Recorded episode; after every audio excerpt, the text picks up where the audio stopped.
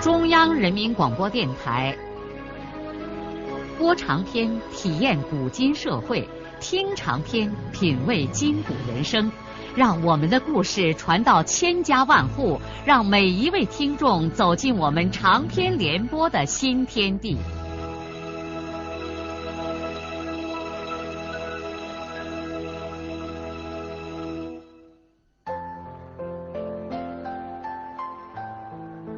听众朋友，请继续欣赏荣获茅盾文学奖的、由中国文联出版社出版的路遥的长篇小说《平凡的世界》，由李野墨演播。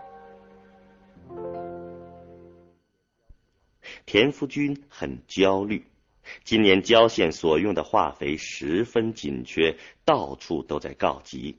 田福军为此对农办和农业局的领导发了火，让他们想尽一切办法解决化肥问题。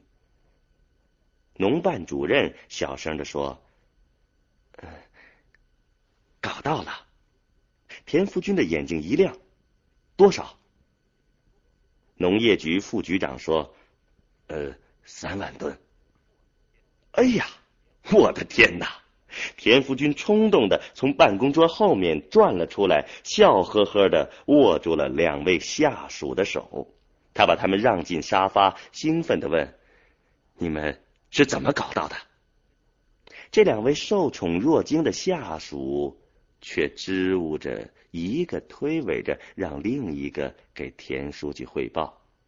最后，农业局长只好开口说：“呃。”我们两个亲自跑了一趟北京。哦，去了趟北京。嗯，我们我们也没有什么好办法，就只好跑到部里去去纠缠人家呗。那天我们一下飞机就要了辆出租车，直接去了部里。嗯，找到了主管司，可是人家都快下班了。嗯，政府司长都不在，只留了一个办事员。那位女办事员还问我们有什么事儿，呃，我们就照实说了。嗯，本来我们是找司长，嗯，没想到那位女办事员问我们得多少，呃，这下我们才赶紧说了咱们市的困难，嗯，并且 打问了这位女办事员的住宿的地方。人家给我们写了个地址，我们心想，那只要留地址就有门呗。这样，我和张主任晚上就上他们家登门 拜访了一回。没想到这位同志就是司里管化肥调拨的，马上就从内蒙古给咱们调了三万吨。当然了，我们也就。把所有带的名贵土特产，呃，都送给了这位女同志。农业局长叙述完这个买化肥的故事以后，脸都红了。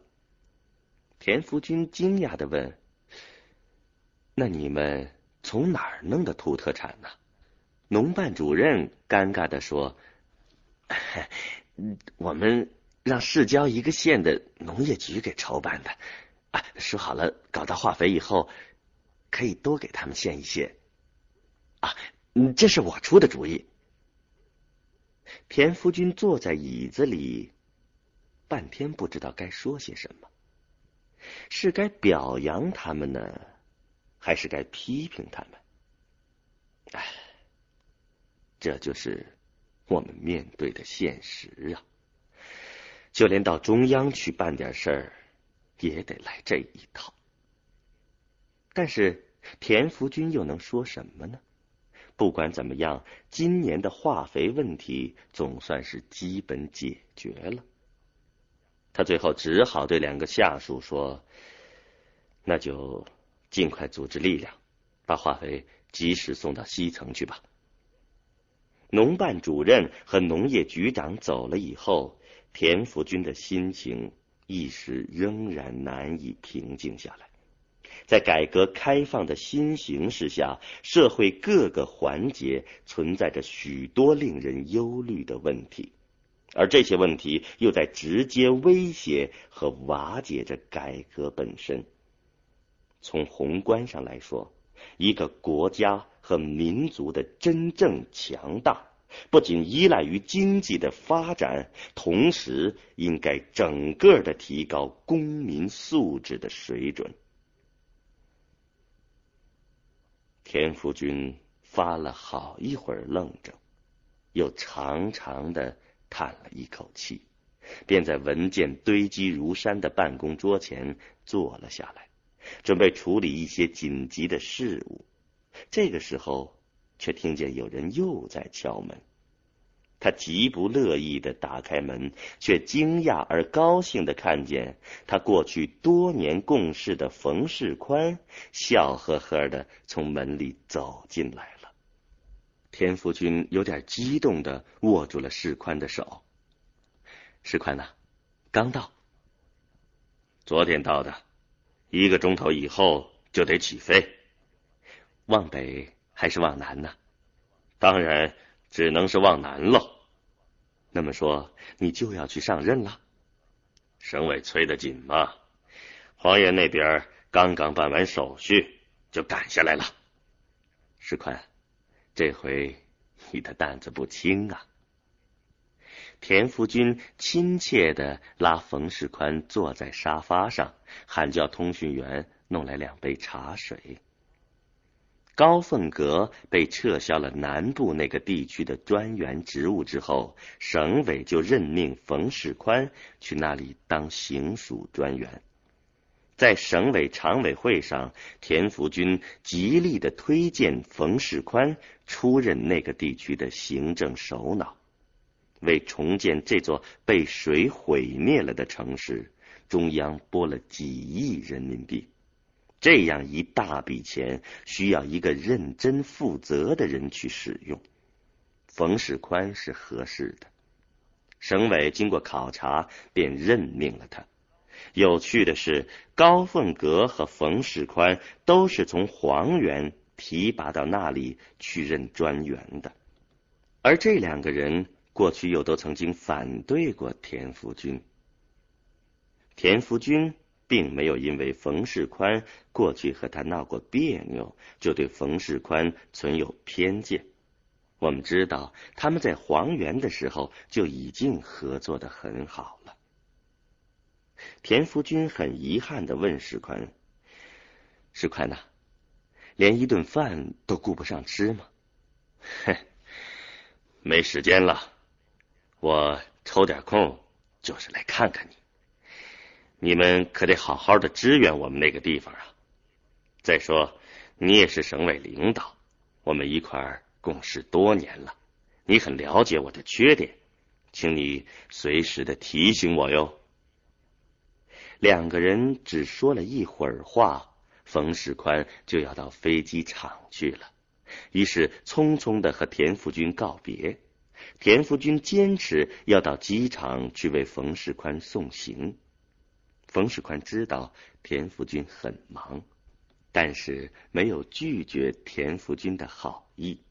在这一刹那间，他们心里或许都想了许多的事情。是啊，就算是高级干部，他们也同样具有普通人的感情。他们也闹别扭、闹意见，也为了重新建立起友谊而感到一种。热辣辣的喜悦。田福军在机场一直把冯世宽送进安全检查口，才坐车返回了市里。现在已经到了下班的时候了，田福军没有回机关，让司机老吴把他直接送到一个区的医院里。他的爱人艾云在这里上班。田福军现在到这个医院是来看望老岳父的。自打田晓霞死了以后，徐国强老汉的身体就彻底垮了，三天两头的就得往医院跑，因为不是什么急症，通常就住进艾云上班的这个医院里，艾云还可以多照顾一下老人。这次老汉住院以后，田福军一直忙着，没有顾得上来看望。今天，田福军准备在医院里待到儿子小陈来换他妈的时候，再和妻子一块儿返回家里吃饭。小霞死了以后，儿子和儿子的未婚妻给了他们老两口很大的安慰。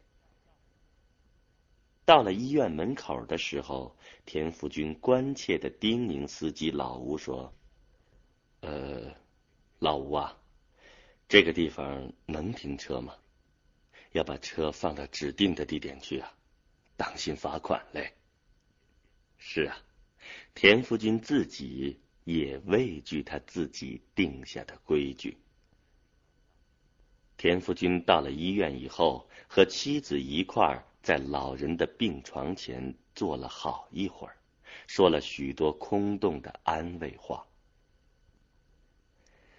可怜的徐国强老汉儿完全被孙女的死打击垮了，他那原来很强壮的身体瘦成了一把干柴，生命之灯看来已经接近熄灭了。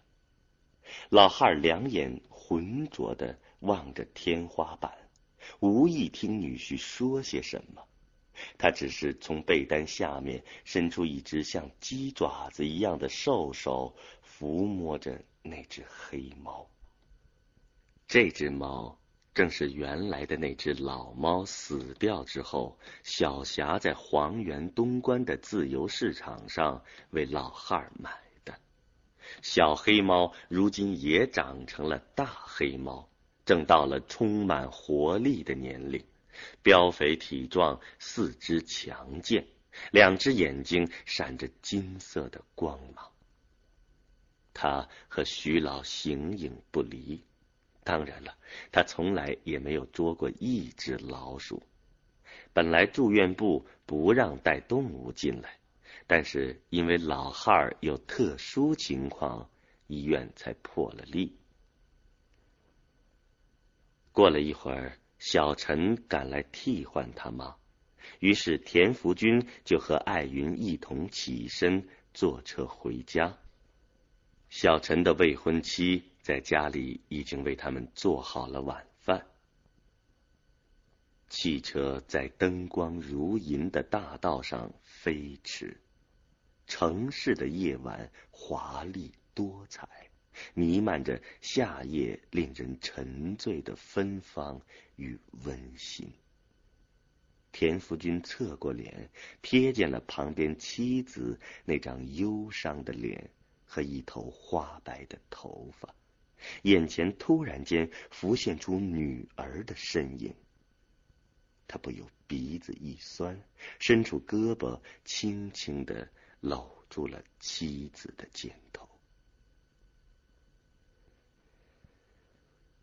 从责任制开始到现在的几年里，双水村尽管还是一个主要以农业生产为主的村庄，但是农业以外的其他经营活动和商品性生产却也在缓慢的发展起来。当然了，最早和规模最大的还是首推孙少安的砖厂。这个砖厂经过一次破产的风险之后，现在成了全石歌节乡最引人注目的农民个体企业。去年年底，孙少安就还完了所有公家的贷款和私人手里借的钱，并且开始盈利了。这半年来，村里人谁也算不清楚这小子到就赚下了多少钱。有的人估计肯定超过了两万，甚至还要更多。除孙少安之外，在金家湾那边，金俊山是寄养奶羊，还喂了两只大奶牛。金光亮养了意大利蜂，光亮的弟媳妇马来花天天在公路上卖茶饭。而全村的粮食大王金俊武也和县林业站订了合同，开始育树苗。金家户族里还有一些木匠、石匠，常年在外做活。有的人还跑到元溪和黄原搞了营业执照，卖起了有利可图的风味小吃。田家阁老这边还是种庄稼的人居多。从群体上看，田家阁老这边闹革命很有些人才，但是做生意搞买卖就比不上金家湾那边的人了。田姓人家中，眼下只有田海民夫妇办了个养鱼场。不过说起来，田家阁老还有一个从事非农业生产的人，这个人就是神汉刘玉生。刘玉生那一套装神弄鬼的把戏是越来越吃香。全家人不愁吃不愁穿，光景过的是绿个莹莹。去年冬天，这位神汉竟然买回来一台黑白电视机，这可是全村第一架电视机呀！当时引起了东拉河两岸人家的轰动。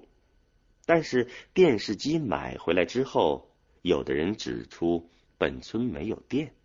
刘玉生这才不得不又把这台电视机转卖了。在前不久，他还带了一个徒弟，这个徒弟是原一队会计田平娃。田平娃小学毕业，有点文化，因此学起来相当的快，已经跟着师傅出马治病了。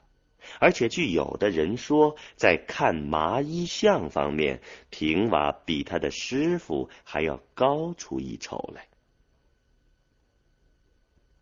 除过孙少安的砖厂，双水村眼下最瞩目的赚钱生意，就是田海民夫妇的养鱼场了。这个精明的小两口，按照书上说的养鱼，事业发展的很快。从去年夏天就开始大量的向元溪县城卖鱼，一斤鱼两块钱，那收入也够他妈叫人眼红的了。今年他们又按书上说的，在所有的鱼池里搞了增养鸡，每亩平均增加了一千多尾鱼。入夏以来，这家人进入了黄金季节。每过几天，海民就把大量的鲜鱼运到元溪县城。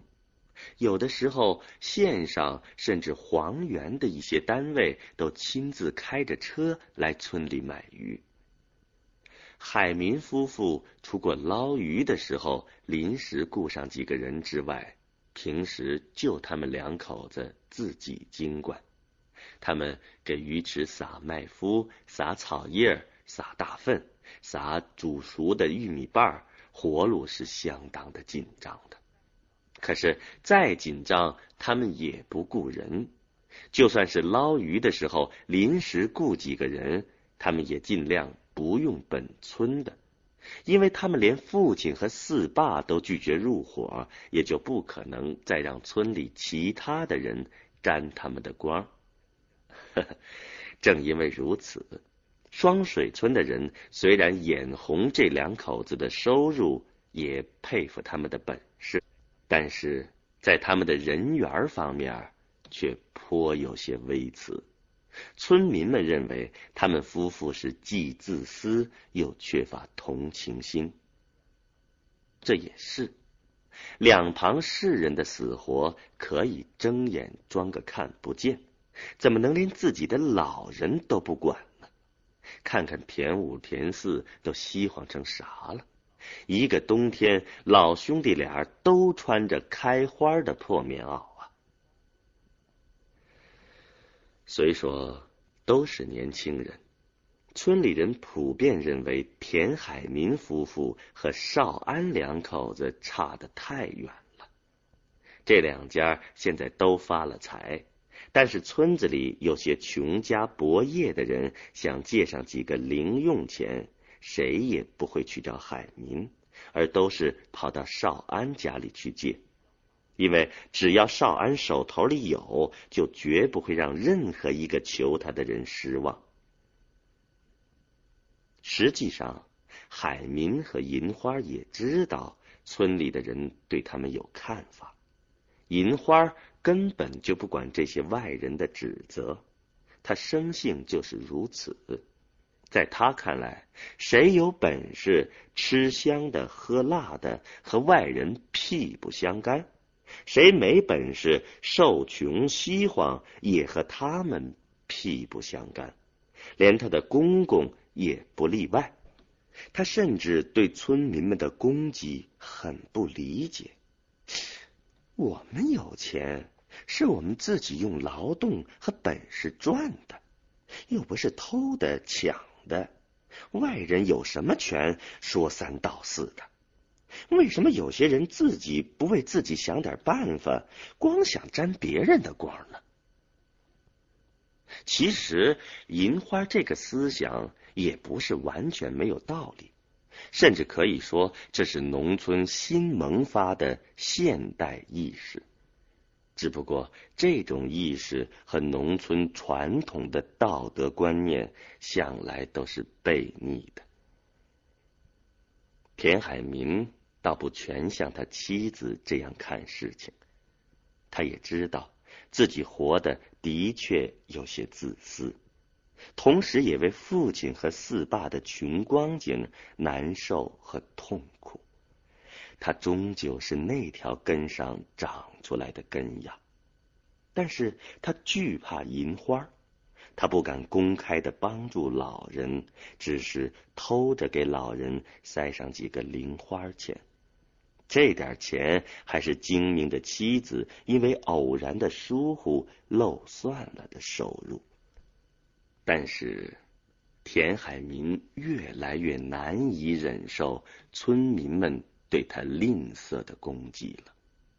归根结底，他要在双水村这个世界里生活呀。如果这个环境中的人都对他有了看法，那就是赚了钱也活得不畅快呀。于是，田海民一直在心里头盘算着做点什么事儿，以改变一下众人对他夫妻俩的不良印象。当然了，重新改变对老人们的态度，让老人们入伙养鱼，这根本就不可能。银花会和他闹个头破血流的。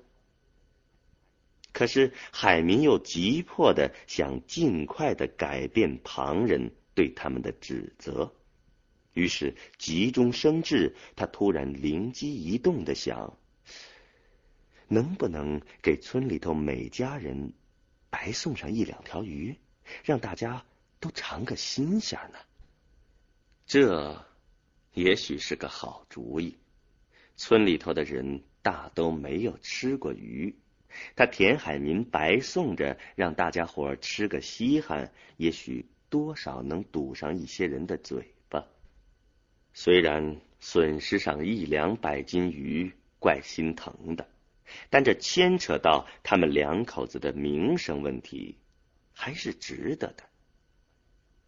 晚上睡觉，当海民正和妻子亲热到恰到好处的时候，海民便把这个主意提出来和银花商量。银花一听这话，心里头就不痛快，但也总不能因此就将趴在她肚子上的丈夫给掀下去吧。趁着精明女人这个难得的糊涂机会，田海民立刻加添了许多甜言蜜语来说服银花。那话句句听起来都十分的入耳，使得银花觉得损失了的鱼不知道能换回来多少好处。